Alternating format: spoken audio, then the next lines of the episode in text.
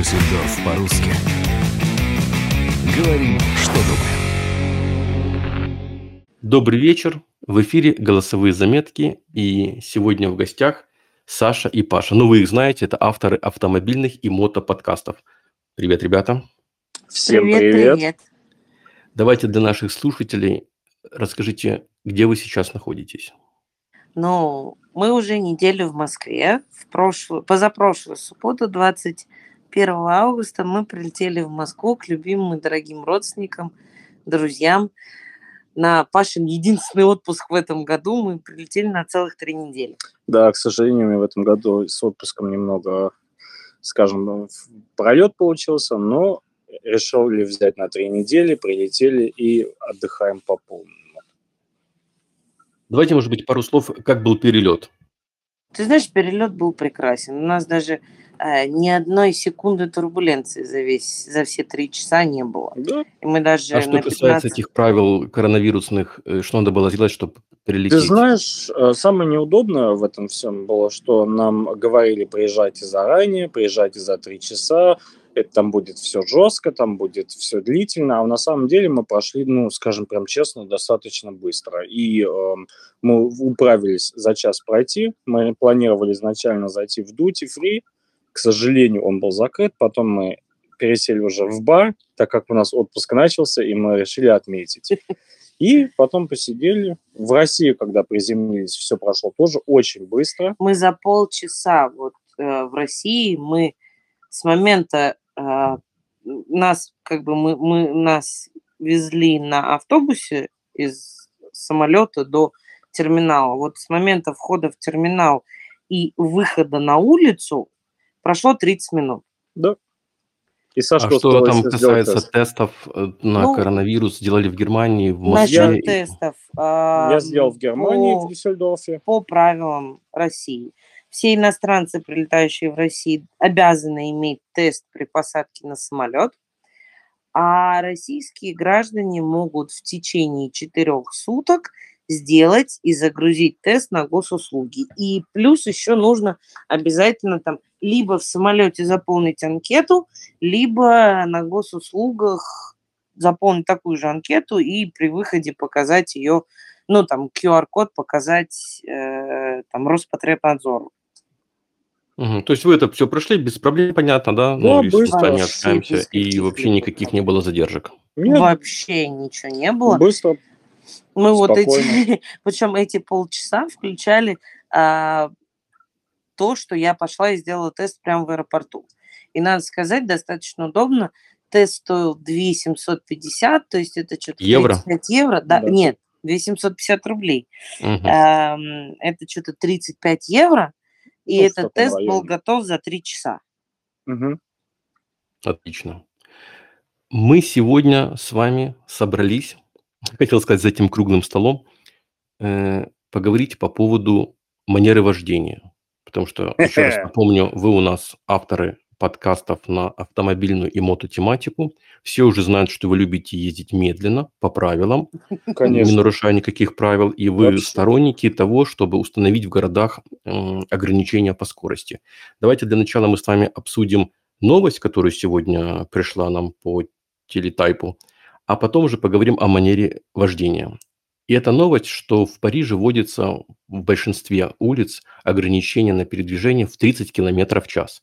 Они это э, аргументируют тем, что первое, у пешеходов больше шансов есть выжить во время аварии на скорости 30 км в час. И второе, это как бы, как бы, да, но я не, не спец в этом вопросе, защита окружающей среды.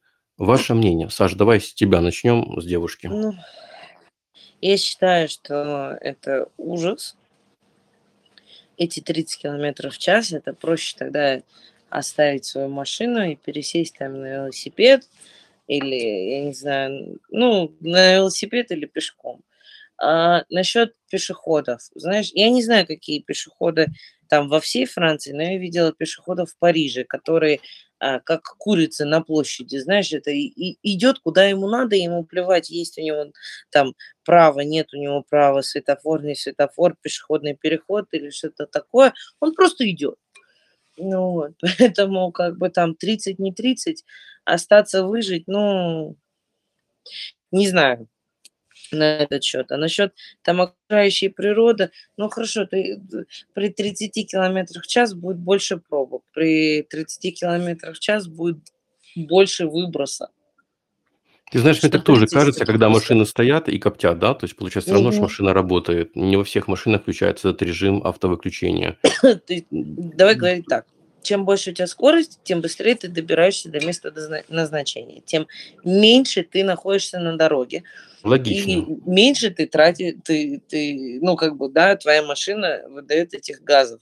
Чем, соответственно, 20 километров в час это достаточно большая разница. Нет, я между а, 50 и 30 а, это достаточно большая разница, и поэтому э, как бы с этими 30 километрами в час, во-первых, как я уже сказала, будет больше пробок, потому что люди не быстро привыкнут к этому, да, вот. И, во-вторых, как бы ты дольше будешь добираться, соответственно, больше будет в любом случае выхлопных газов. Саш, в одном из подкастов ты говорила, что, в принципе, ты хорошо разбираешься в машинах. Если так, ну, да. тебя закрыть в гараже, ты можешь любую машину разобрать и собрать потом.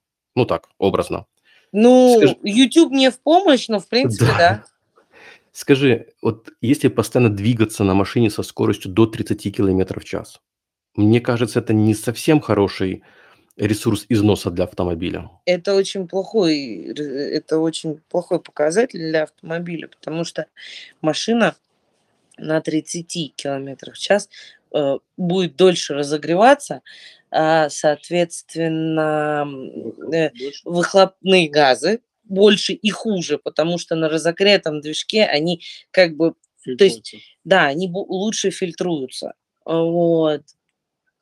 Ну и как бы для самого двигателя передвижение на 30 км в час, оно ужасно. И как минимум износ для машин, которые с механической коробкой передач, будет еще хуже, потому что Особенно ты, на две да, ты будешь износить первые две, а, ну максимум, конечно, три передачи, потому что ты просто физически будешь не успевать добраться до той передачи, когда меньше идет износ.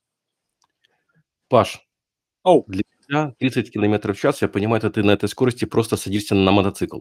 Ну, и на машину, я здесь периодически на машинах езжу. Да, то есть это просто вот 30 км, это ты передвигаешься со скоростью 30 км в час, и вот теперь вот в Париже на двух колесах также 30 км. Вообще, реально ли ездить 30 км в час на хорошем э, мотоцикле? Так, ну смотри, у меня была передача «Малокубатурный мотоцикл». На нем я периодически езжу э, чуть быстрее скорости потока. Я в Москве передвигаюсь сейчас на данный момент на G310R, это BMW, и на, естественно, на автотранспорте, то есть это BMW внедорожник и BMW 4. Я думаю, на скорости 30 км в час я бы здесь передвигался, ну, в реале э, города, не знаю, я бы здесь прям часами передвигался, я бы просто пересел на метро. На мотоцикле, если мы сейчас говорим про мою Дайтону, у которой первая передача доходит до 120, это ну как-то нереально. У меня бы коробка просто сточилась. Э, нереально быстро. Да, к чертовой матери за год примерно. То есть это ну как-то нереально. Причем надо понимать, что на мотоцикле ты всегда двигаешься чуть быстрее скорости потока, чтобы э, объезжать всю эту ситуацию. Да.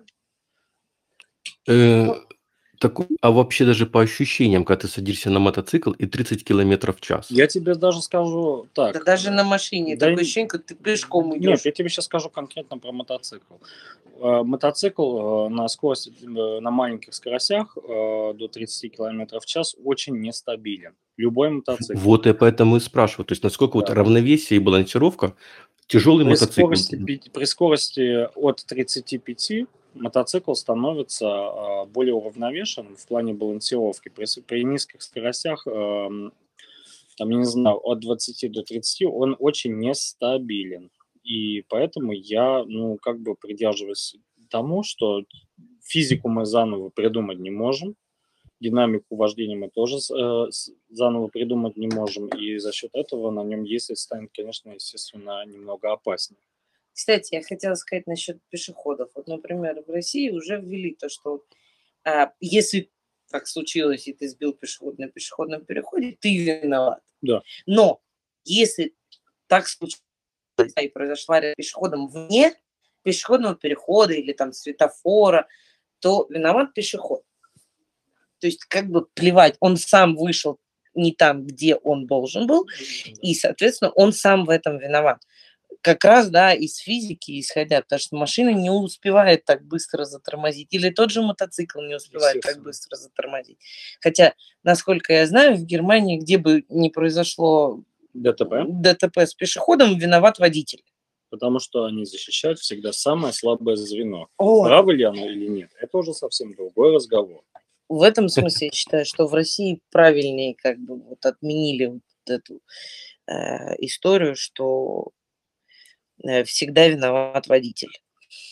Да. У меня вот такой вопрос по поводу этой новости. Э, Может быть, это э, ограничение сделано не для того, чтобы там вот спасти жизни пешеходам или окружающей среды, а просто такой демократический метод пересадить нас с машин на общественный транспорт. То есть запретить Абсолютно. нельзя, но сделать такие условия, что здравомыслящий человек, понимая все это, скажет, да нет, я не буду гробить свою машину, я лучше ее продам и буду ездить, там, не знаю, на Абсолютно также согласна 30 с километров в час.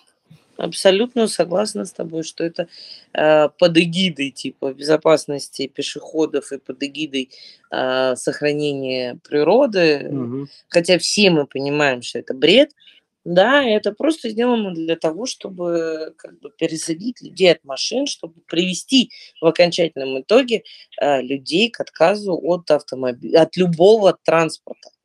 Это, это такая же эгида, а, мне кажется, как э, и была тогда эгида на то, что сдаете старую машину, получаете премию в 2500 евро и а, покупайте себе обязательно новую. То За есть, э, 75 тысяч. Да, да, да, да, да. Вот такая же эгида. То есть э, эксперты же тогда э, в тот момент говорили, что в этот год, когда они начали заказывать все машины популярно, они э, потратили, там был выхлоп СО2 на в 5 или 6 раз выше, чем нежели в другой год автопрома. И машины, которые были полностью на ходу, были просто утилизированы, которые бы еще могли дожить 5-10 лет. Спокойно. Ты знаешь, это исследование было от АДАЦ, ну, мы знаем эту контору. Они, помнишь, это был длительный скандал, там, Евро-4, Евро-5, Евро-6, и когда они взяли какую-то марку, не помню, что-то из Volvo или еще что-то, и получилось так, Мгм. что новые машины, больше было, как ты сейчас говоришь, выбросов СО- СО2, чем более Да. старые машины. Но при этом по параметрам, там, там клеился значок Евро-4, и нельзя было ее пускать в город, а новые как бы с Евро уже там, не помню, 5 или 6, не, не- не помню точно. Евро 3 это было, Евро 3. Да, какая-то эта история там пару лет назад. Мгм. И получилось так, что новые машины больше гадили в атмосферу, чем старые. Вот, то Да. есть, причем это огромная такая статья была на ДАЦ, я не знаю, чем это все закончилось. Да ну, как обычно, наверное, ничем, да, к сожалению. Вы сейчас находитесь в Москве. Да, Да, Вы любители посидеть и за рулем, и за штурвалом, все это знают. конечно. Вопрос такой. Ваш, ваше вождение отличается, манера вождения на территории Безусловно. Германии и России? на сто процентов. Безусловно. Ам, Если так кратко описать для наших слушателей, чем отличается? Смотри, давай говорить так. В Германии... Можно Давай я я... начну? Нет, Давай я начну. нет, я начну. Она сидит, кричит и матерится. Ну, Ну, Это можно, по-моему, и в. Германии делать. Это в Германии так часто не происходит. я тебе хочу сказать так, что если ты в России не будешь нарушать правила, а, а ты будешь ездить по правилам, далеко ты не уедешь. Это во-первых. Да. Во-вторых, ты будешь ехать часами. А, и в-третьих, просто здесь, вот знаешь, в Германии очень структурированное вождение. Ты там Э, если тебе надо обогнать, ты выезжаешь влево, если тебе не надо, ты едешь в потоке там в середине или справа. Вот все очень-очень структурировано. В России же э, вождение такой определенный хаос. Потому что, например, у нас эм, разрешен, об- ну, точнее, как, у нас не запрещен обгон справа. В России есть два понятия. Есть обгон и есть опережение. То есть обгон это когда ты конкретно из своей полосы выезжаешь в соседнюю и там, объехав какую-то машину, соответственно, встаешь обратно в свою полосу. А опережение это вот когда ты из своей полосы выезжаешь в соседнюю, едешь какое-то определенное количество времени и там потом перестраиваешься обратно в ту же полосу. Да. Вот.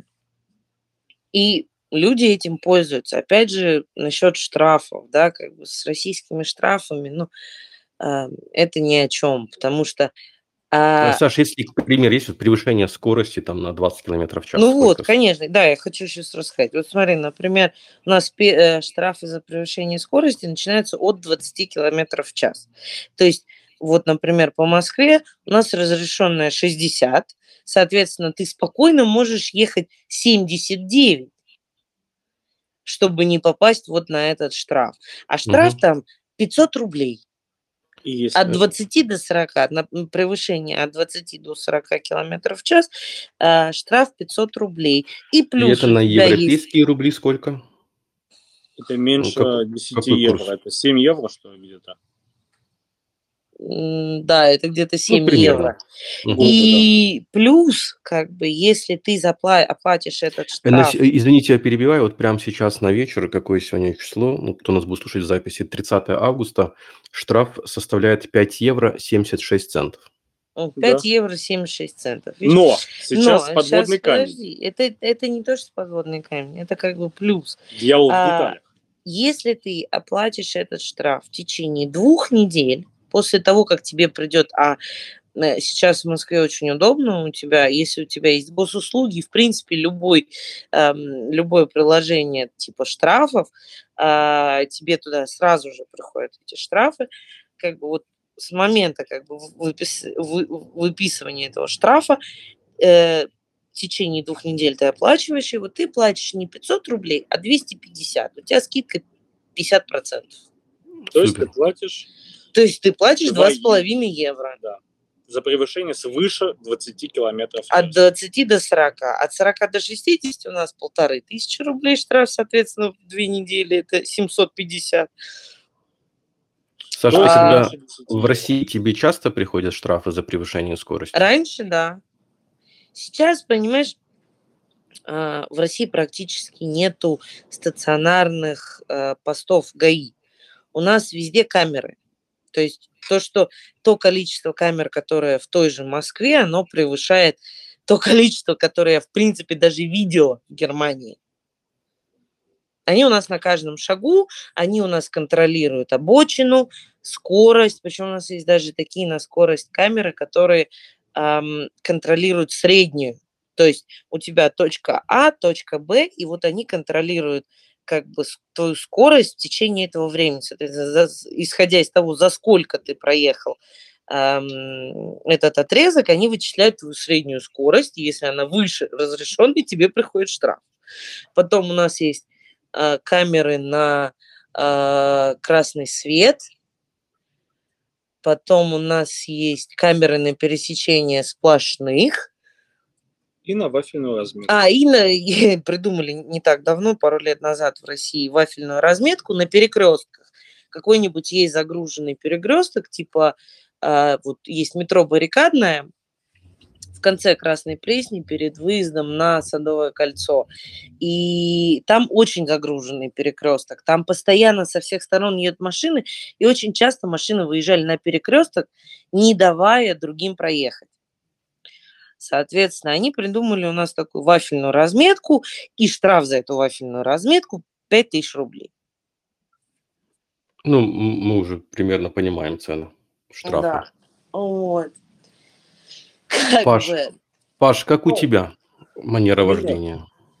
Э, на машине или на мотоцикле? Давай сначала на мотоцикле. Все-таки ты у нас ассоциируешься как Ой. летчик-испытатель. Да. истребитель. Уничтожитель. Ну что ж, ну, ну что ж вам призрак расскажет. Э, На малокубатурном я, эм, честно говоря, меня эти камеры вообще мало интересуют, потому что эм, они стреляют почти спереди. Мгм. А спереди у мотоциклов номерных знаков. Мы это уже тоже все знаем. Нет. Знаков спереди нет, да, да. Да, я, эм, я какой-то... Ну, у меня была длительная поездка по Подмосковью из э, места нахождения, где мы сейчас находимся, к моей бабушке. Это было 60 э, километров в каждый конец. Мне навигатор писал час 20, я успел за 52 минуты без особого там экстремизма, потому что на мотоцикл после этого не позволяет такой супер экстремизм. Эм, дороги это все позволяли. Я обгонял справа, я ехал, естественно, намного агрессивнее, потому что это позволяло, и штрафы были, э, ну, скажем, чуть ниже. Я, я занимался ездой между рядом, по обочине, где это все было возможно. Э, когда была пробка, я просто обгонял по обочине и вставал перед э, всеми на светофор, и все это вполне возможно. И эм, за счет этого я сокращал, ну, где-то на чуть ли не полчаса навигатор. Саша вот. еще говорила, что многие ездят не по правилам. Скажи, ты не боялся, что ты едешь, и другие также будут ездить, как ты, не по правилам, а ты все-таки на мотоцикле? А ты знаешь, я что заметил? Я вот когда-то думал, в России достаточно опасно ехать. То есть э, все ненавидят мотоциклистов. И это был, этот феномен был, когда я в 2009 году ездил э, в Петербург, я понимал, что там люди меня старались специально не пропустить и так далее. Но я тебе должен сказать, честно говоря, здесь э, как-то пош... как завелось так, что водители автотранспорта стали очень адекватными. То есть даже когда я ехал, э, то есть даже когда Саша я... засмеялась.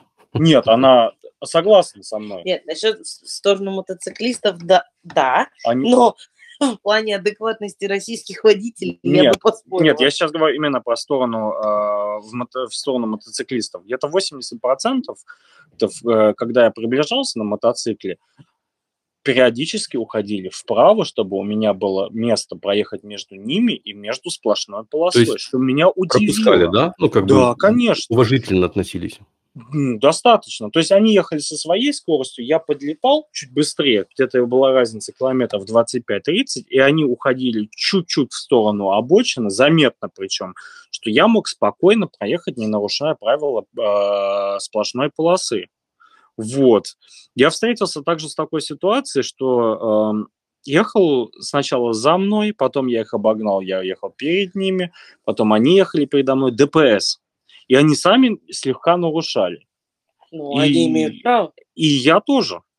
И мы доехали до перекрестка, и я думал, ну все, меня, меня как-то остановят.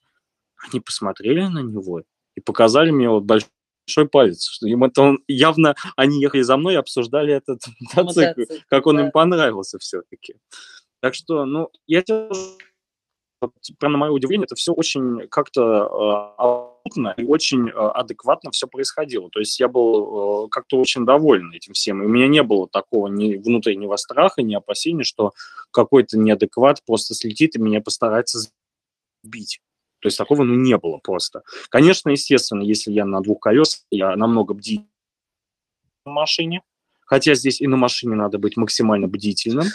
Это Сашка когда-то рассказывала в одном из подкастов, когда сдавала на права, она смотрела по всем сторонам, потому что... Не знаешь, откуда прилетит. Да, не знаешь, откуда да, прилетит. Да, да, на, на мотоцикле это, естественно, такая же история. Там ты дважды, трижды смотришь на, ну, по всем сторонам, где что может произойти. Но вот как-то мне было очень комфортно, на самом деле, ехать по Подмосковью. Вот. Эм, Даже когда были... Вопрос общая да, атмосфера водителей, да, то есть вот э, агрессивный, ну, в общем, вот если сравнивать в, в Германии Смотри. и в России, а... дружелюбие, уважительность, то есть как друг друга пропускают, да, значит, ну, да, лучше. Да. С годами стало в России лучше. Но здесь очень много агрессивных водителей, очень много водителей, вот, знаешь, это, как правило, женщины такие, я говорю, права купила, машину купила, водить не купила. То есть угу. вот она едет, и она одна на дороге. Вот. Ну, как бы в Германии тоже такие есть, но здесь таких больше. Да. А, я тебе хочу сказать так, бич российских дорог – это таксисты. Да, согласен. Вот это таксисты. Без поворотников влезают. Это просто какой-то трэш. Я вот даже, это, мама на меня моя наехала, потому что я так бесилась за рулем. Я давно так не бесилась. Э, это просто конечная точка была, когда у меня уже нервы сдали, потому что я еду по правой полосе, а, таксист отпарковывается тупо без поворотников, вот просто ему похер, что кто-то едет по правой полосе, он отстраивается передо мной, так что мне приходится отторма... резко оттормаживаться экстренно, и едет дальше. Ему вообще по барабану, что там за ним, кто там за ним, я ему чуть в бочину не прилетела, вот ему вообще по барабану. Хотя я как бы ехала не на маленькой машине вообще ни разу. Да. Саш, ну, я помню, в одном из подкастов ты говорила про то, как тебя Паша ругал за обгон справа в Германии. Да. Ты, конечно, да. уже поездила в Германии и, и, и сейчас в России. Ты как с этим обгоном? То есть по-немецки не обгоняешь справа или вот пересекая нас... границу России, а оно Пашу включается это? У нас был прикол. Или, вернее, надо мне, наверное, Пашу спрашивать, он-то А можно я сейчас одну вещь Нет, я сейчас давай скажу. Ты знаешь, я, я ее в Германии ругал, а ты знаешь, как я здесь люблю ездить? Вставать в, в самый правый ряд и просто всех, кто у меня на дороге, плавно обходить. То есть, по вот, обочине? Нет, не по обочине. Я ставлю просто в, в правый ряд и, и, и, или э, в первый, во второй на четыре полосы, я, стою, я встаю в третий ряд и просто всех обхожу, что справа, что слева. Вообще без Играет разницы. в шашки. Но я хотела рассказать. Мы прилетели в субботу, и в воскресенье, э, в воскресенье, с воскресенья на понедельник нам надо было отвезти моего отчима в аэропорт, он должен был улетать. И это было, причем реально ночью, там, типа, три часа. И, ну, дорога пустая, никого нету, я еду в средней полосе, вот, едем, едем, и Андрей мне говорит, слушай, ну ты прям стал реально по-немецки ездить, и едешь не в левой полосе, обгоняя, если обгоняешь, то обгоняешь по левой полосе. Ну, мы там посмеялись, все, и я про себя думаю, ну да, это до первой пробки. Ну и что ты думаешь, на следующий день мы встаем пробку, и какой там нахер, какая там нахер езда по это, обочина и вперед, от камеры до камеры, ты как бы перестраиваешься между этими камерами, и все. В России всем пофиг про, на обгон с правой стороны. Ну или как у меня, на автобане в шашке. Слева обгонять, справа обгонять. Причем это все происходит достаточно плавно. То есть, чтобы ты понимал, э, у нас какая сейчас разница, вот я замечаю. Я стараюсь как-то ехать плавно, но слегка нарушая. А в Сашке всегда просыпается какой-то демон. демон, да, который кричит, у нее просто демоны в голове совокупляются, она на всех орет, но как-то прям очень динамично и быстро доезжаем до цели. Ну, потому что это годы experience а э, езды в Москве. Да. У нас даже был несколько лет назад была история, что мне надо было по работе заехать несколько мест, и мы ехали с Пашей на двух машинах. И как бы в одно место мы ехали. И при условии моего заезда в несколько мест по работе, а, а я Паша еще тогда ехал по-немецки чисто. Как бы я приехала раньше. Паша а... приехал через 40 минут. Ну, Паша уже сказал, почему он опоздал. Да. У меня такой вопрос за счет чего в Германии удалось заставить людей ездить по правилам? Это наличие камер, большие Да, штрафы, да. наказания или эм, трудность сдачи экзамена? В- Ваше Ты мнение? знаешь, это все в купе. Да. И плюс еще как бы вот это вот, я не знаю, узколобость, не узколобость. Это вот, знаешь, слепое следование правилам. Да. Потому что некоторые правила, честно, они дебильны. С другой стороны, нам надо еще заметить э, тот момент, что в Германии может, есть автобаны, где можно ехать столько, сколько Да. машина позволяет. Пока. Пока, Пока что не. Будем надеяться на то, фут фут фут три раза стукнем по дереву, раз, два, три, на то, что они и останутся. И, естественно, мне кажется, здравомыслящий человек понимает, что надо обязательно соблюдать правила, если может подлететь машина сзади со скоростью да. 340 км в час. Или Павел Иванович на мотоцикле. Если, Но- например, в России идут э, штрафы, ну, не так, как, да, ты сейчас, Саш, говорила, там, в пересчете 5 евро, мне кажется, это и для Москвы маленькие деньги. Да. А если это будут штрафы, скажем так, европейские, люди станут лучше водить машину, ну, скажем так, Однозначно. правильнее? Естественно. Однозначно.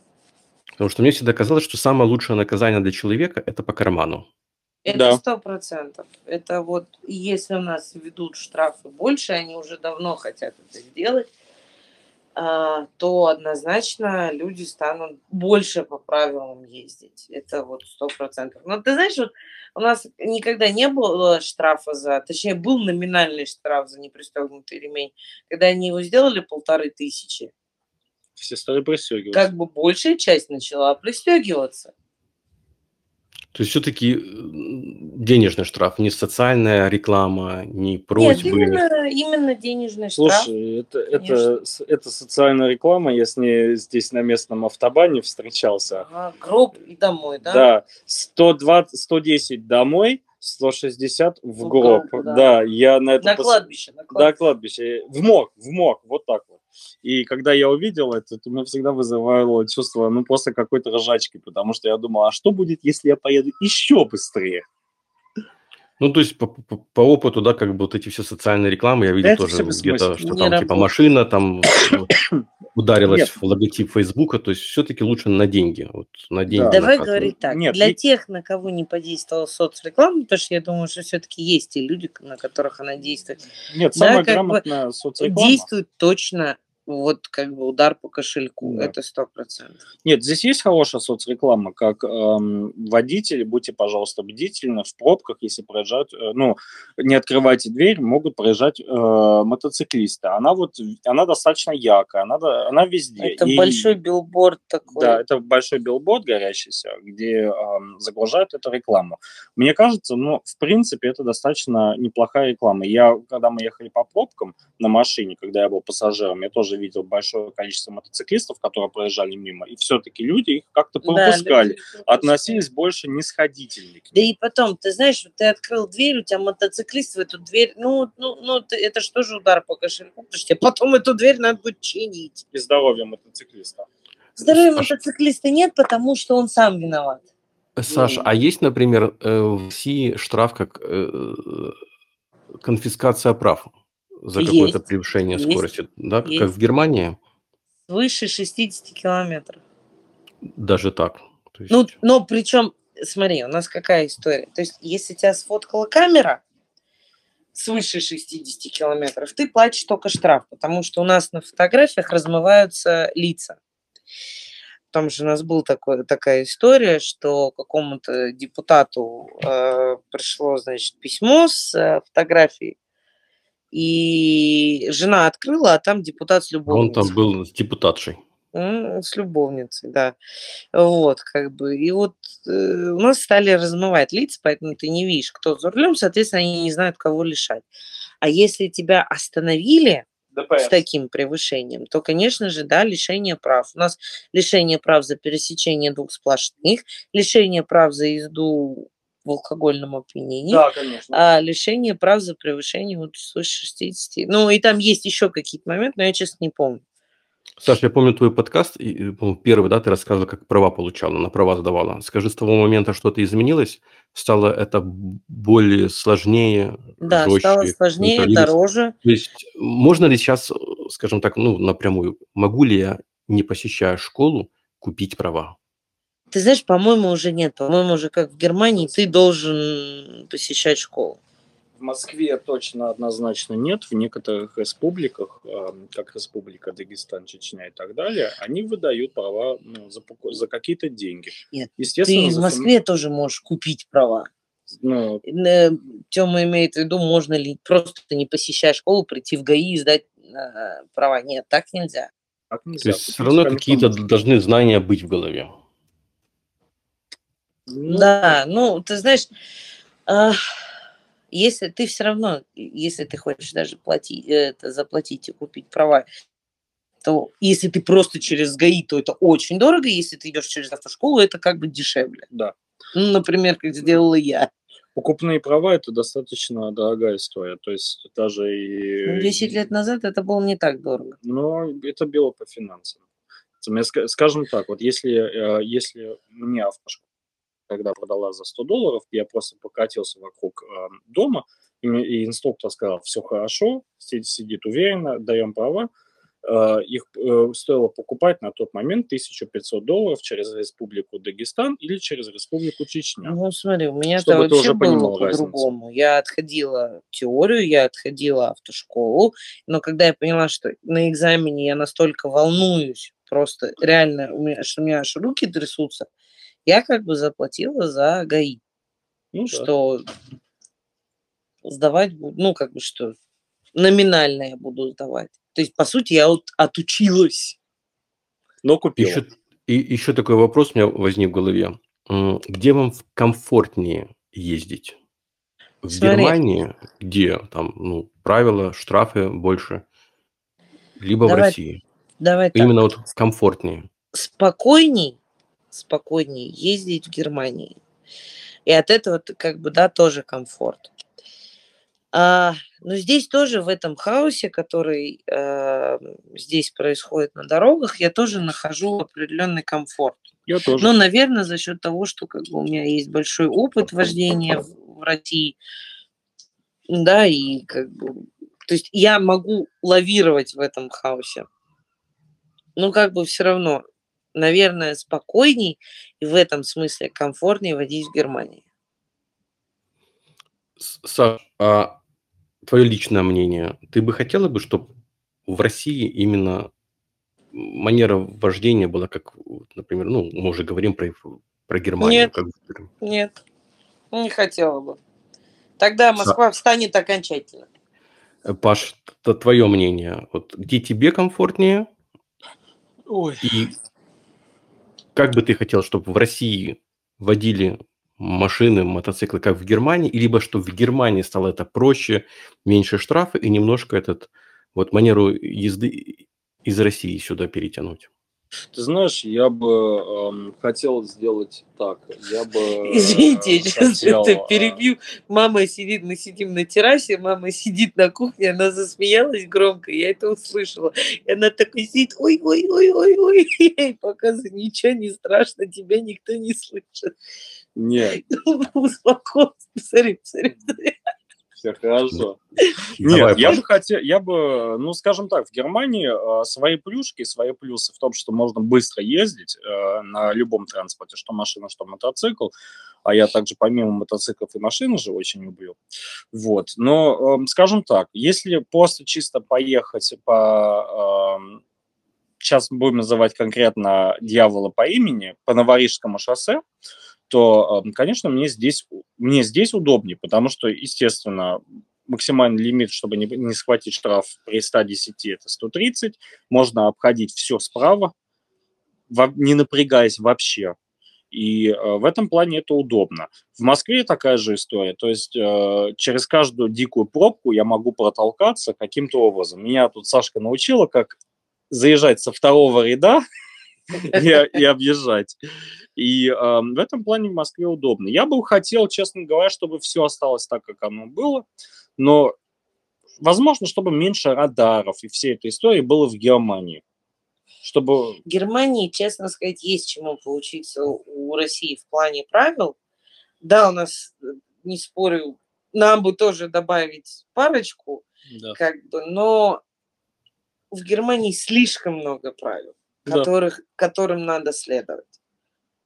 То есть есть какой-то перебор, понимаешь? Угу. Но честно сказать, мне в России, вот если я там по пробкам езжу и по всему остальному, честно, я устаю морально, потому что, конечно, дебилов на дорогах очень много, и в России очень любят говорить, вот должна быть защита от дурака. Почему я всегда смотрю вот везде, по всем зеркалам, все, потому что должна быть защита от дурака. Еще такой вопрос. Наверное, кто-то из наших слушателей напишет. А если все на дороге будут ездить как Саша? Это будет Москва. А если все на дороге будут ездить как Паша?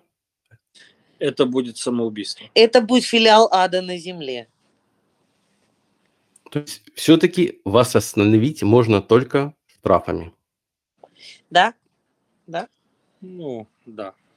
Если поймают. Вот. В Ну, твоем случае, если в твоем догонят. случае, да, мало того, что если догонят, так мы все еще знаем про систему номеров. Мы помним твой подкаст, когда ты там ездил и всякие акробатические трюки показывал камерам. При этом они же не могли тебя зафиксировать, так как у тебя номера спереди нет. Ты помнишь Конечно. свой подкаст? Конечно. Да. И здесь такая же история. Не слышали ли вы об ограничении скорости в Москве? Не будут ли вводить в будущем, как, например, в Париже Оно и сейчас есть. уже поговаривают Я- в Германии? Я вот когда ездил к бабушке, я запетил периодически. Раньше же обычно скорость по населенному пункту была 60 км в час. Я вот когда ехал, все чаще и чаще замечал европейские правила. То есть, эм, 50. да, 50, около пешеходных переходов. Я считаю, ну, с моей точки зрения, это даже, ну, скажем, достаточно правильно. Ты знаешь, они ам, на самом деле достаточно логично делают. То есть у нас в городе а, 60 на типа Ленинградском шоссе, на Звенигородском шоссе, которые внутри Москвы находятся, 80. на них 80. Соответственно, как только ты выезжаешь за МКАД, у тебя 110. Вот. А, Но есть и такие загородные трассы, как, например, Дмитровское шоссе. Там достаточно трудно, потому что оно двухполосное, там везде светофоры и пешеходные переходы. У те- У тебя 90-60, 90-60, 90-60. И вот это вот постоянная кутерьма, и вот это вот странно. У меня еще к вам такой вопрос. Э, В Германии нет ограничения по возрасту. То есть, если я сдал на права там когда-то, когда мне было там, 21 год, к примеру, да, и сейчас мне 91, я могу ездить теоретически. Да. Саш, Паш, вы не знаете, в в России существуют ограничения по возрасту, когда надо добровольно сдать права свои? Нет, не Ты знаешь, я про такое не слышала, но, по-моему, у нас здесь все заключается в медкомиссии, потому что даже если ты... Вот у меня сейчас папа, прилетев из Америки, он должен здесь возобновить свои русские права, и а папе у меня уже... Сколько у меня папе лет? 63 Да. ему. А, ему нужно пройти медкомиссию. То есть ему не надо ничего сдавать заново, кроме медкомиссии. Это ему надо сходить в психдиспансер, наркодиспансер, ему надо сходить к окулисту, ему надо сходить ам, еще кому-то, если честно, я не помню сейчас кому. А, и вот если все хорошо, ему выдадут заново права. Я считаю, что это очень У правильно. него раньше были российские, да, права? Да, да, да, да. А ты не знаешь, например, если вот у меня немецкие права, и я хочу получить российские права, то есть мы обратный процесс знаем благодаря твоему подкасту, да, у тебя были российские права, и тебе здесь надо было их ну, как бы подтверждать на немецкие. А вот обратный процесс, у меня немецкие права, что надо сделать, чтобы получить российские?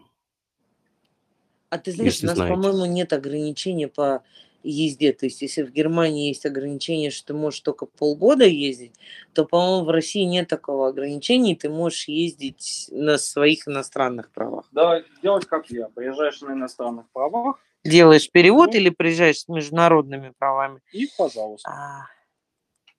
Ты знаешь, мне сейчас стало даже интересно переделать права. У меня следующий вопрос. Если будут вводиться масштабно ограничения скорости в Германии, в России, в Европе, в крупных городах, э, вы любите скорость, скрывать это не будем.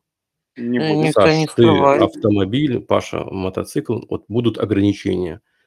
Вы перейдете на следующий уровень вида транспорта, чтобы периодически чувствовать эту скорость. Ну, например, вертолет. Ты знаешь, с вертолетом у нас как бы проблем нет. Тут своя собственная история. У меня мама пилот вертолета просто. М, Поэтому я и задал Мы такой вопрос. Нет, ну, ты знаешь, мы... Я не знаю, честно, что я сделаю, это, если... конечно, другое. Надо тебе смотри. Я хочу тебе просто рассказать честно, как человек, который, э, который с этим не рос, просто Сашка была, участвовала в этом процессе, она и достаточно часто летала. Я пару раз, я тебе хочу сказать так. Скорость на вертолете, она ощущается совсем по-другому. То есть, ну, не происходит... Ну, Нет, в двадцать первом году действительно вводят так же, как что через 6 месяцев... А, ну это при получении российского паспорта. Надо пересдавать, да. То есть, если ты гражданин э, другой страны с ПМЖ, ты можешь ездить. Вот это что рядом Без ограничений. Мгм. А, А что ты, плане- говорил про скорость? а в плане вертолета или самолета, я тебе должен сказать, там скорость ощущается совсем по-другому. Это, ну, как-то это другое, понимаешь? Вот, вот э, проехаться на земле на мотоцикле со скоростью 300 или со скоростью, скажем, даже 200, это совсем просто другое ощущение, нежели чем взлететь в воздух и полететь со скоростью 200. Ощущается ну, просто как-то совсем по-другому. Я, кстати, не могу передвигаться по России на немецких правах. Что ты вычитала? Ну, здесь на основании там какого-то знакомого граждане, резиденты Российской Федерации а, имеют право управлять транспортными средствами на территории России только по водительским удостоверениям Российской Федерации. А вот такие, как Паша, например, они, ну вот как у Паши же нет российского гражданства, он имеет право передвигаться на иностранных да? правах, да. Так, дорогие друзья, время эфира подходит к концу. Ваши пожелания в первую очередь парижанам. У них там вводится ограничение. Крепитесь, крепитесь, крепитесь. Потом остальным водителям на территории Германии и России. Может быть, какие-то от тебя пожелания или советы? Можно я начну? Давай. Давай, Дорогие Паш. слушатели, дорогие водители, дорогие автомобилисты, мотоциклисты и так далее и тому подобное и, естественно, пешеходы. Пожалуйста, все будьте бдительны и взаимовежливы. И тогда уже большая часть общих проблем будет сама по себе решаться. Абсолютно, да. Паш, с тобой согласен, он прямо в десятку. Я Саша. поддержу мужа в его а, мнении, абсолютно согласна. Дорогие друзья, все, кто нас слушают, уважайте друг друга на дорогах, на тротуарах, на пешеходных э, развилках, да. Самое главное – взаимоуважение, и тогда, может быть, меньше будет и аварий, и происшествий разных, и смертей меньше будет, а такие а новости, а как ограничения... одну историю? Давай, давай. Прям наконец. У нас вот была такая смешная история, я Сашке рассказывал. Она ехала с ее мамой на э, в шопинг-молл, а я ехал э, на другой машине туда же, потому что у меня там были какие-то другие дела, и получилось так, что мы приехали на двух машинах. И около пешеходного перехода, около полоски зебры, выехала, э, вышла женщина, я ее не заметил физически, я ехал, она так громко начала орать и материться, я поравнялся с ней, спустил окно машины и говорю, женщина, ну извините, пожалуйста, я вас правда не увидел. И тут сразу, как сдуло, она так посмотрела на меня, говорит, а, ну если так, ну тогда уж ничего, ничего страшного. То есть я говорю, вот большое, громадное количество всех проблем решает только то, что мы взаимовежливы и, и взаимоуважительно друг к другу относимся. Вот на этой истории мы и заканчиваем наш подкаст. Будьте добрее друг к другу. Да. Вам большое так... спасибо. Встретимся спасибо с вами тебе. в Германии и ждем новых подкастов от Скоро вас. Будет. Как я люблю мои. говорить, ни гвоздя, ни жезла. И доброты. И добра. И добра. Пока-пока. Пока-пока.